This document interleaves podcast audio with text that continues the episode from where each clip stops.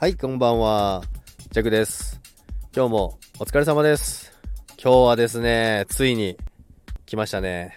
ジャクのマックの一番大好きなチキンタツタです。いよいよ来ました。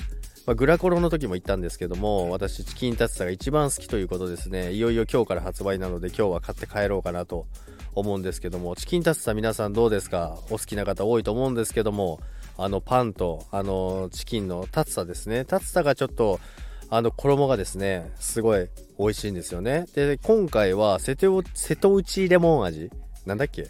あ、瀬戸内レモンタルタルか。っていう新しいのが出るみたいなんですけどそれがすごいちょっと美味しそうなので、まずはそれを買ってみようかなと思います。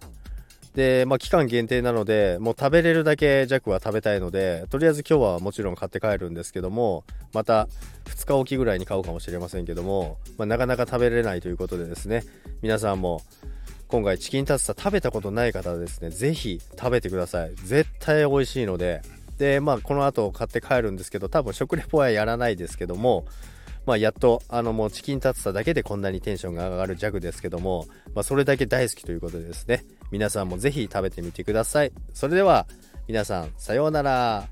バイバーイ。